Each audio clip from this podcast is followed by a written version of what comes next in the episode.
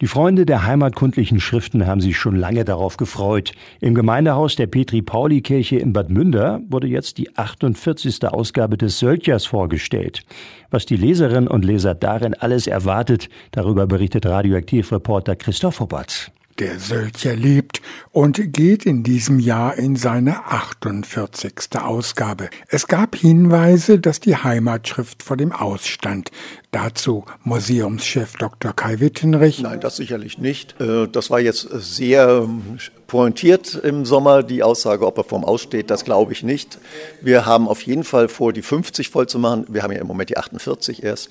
Über die Zukunft müssen wir dann auch mit dem Vorstand des Heimatbundes beraten. Schriftleiter auch dieser Ausgabe ist der Biologe Dr. Sebastian Dittrich. Man könnte jetzt grob sagen, dass also der Block Geschichte hat nach wie vor das größte Gewicht, das hatte er immer. Und die anderen Anteile wechseln. Also Archäologie, das ist uns eigentlich ein Herzensanliegen, ist im Moment relativ schwach vertreten. Die dieses Jahr mit einem großen Beitrag allerdings und das Thema Natur auch dieses Jahr ein Beitrag. Der Schwerpunkt ist nach wie vor Geschichte. Unter den Autorinnen und Autoren diesmal auch eine Hamelnerin. Dr. Gesa Snell hat sich mit der Geschichte eines Bürgermeisters aus Bad Münder beschäftigt. Ich habe einen Text geschrieben über den Münderaner Bürgermeister, den zweiten Bürgermeister, der äh, in Hameln geboren wurde, dessen Vater Hamelner Bürgermeister war und der seine Kontakte nach Hameln genutzt hat, um seine Kampagne zu fördern.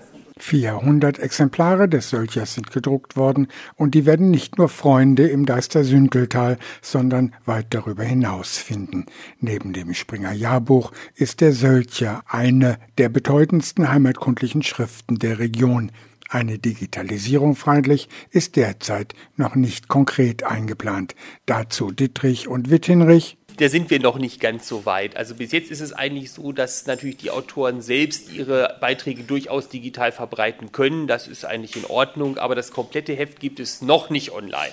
Da bin ich auch nicht unbedingt äh, im Moment der Fan, weil ich denke, unsere, die Mehrheit unserer Leserschaft bevorzugt das Haptische ja. in der Hand halten, im Bücherregal stehen haben. Und eben dort wird, so hoffen Autoren und Herausgeber, zumindest auch noch die 50. Ausgabe der Traditionsschrift stehen. An Themen, so hört man, mangele es nicht. Ab sofort ist die 48. Ausgabe des Söldgers im Buchhandel zu erhalten. Das 80 Seiten Hochglanzheft im DIN A4-Format bietet historisches, aber auch Berichte aus der Natur. Für Radioaktiv hat Christoph Huppert von der Vorstellung des neuen Söldgers berichtet.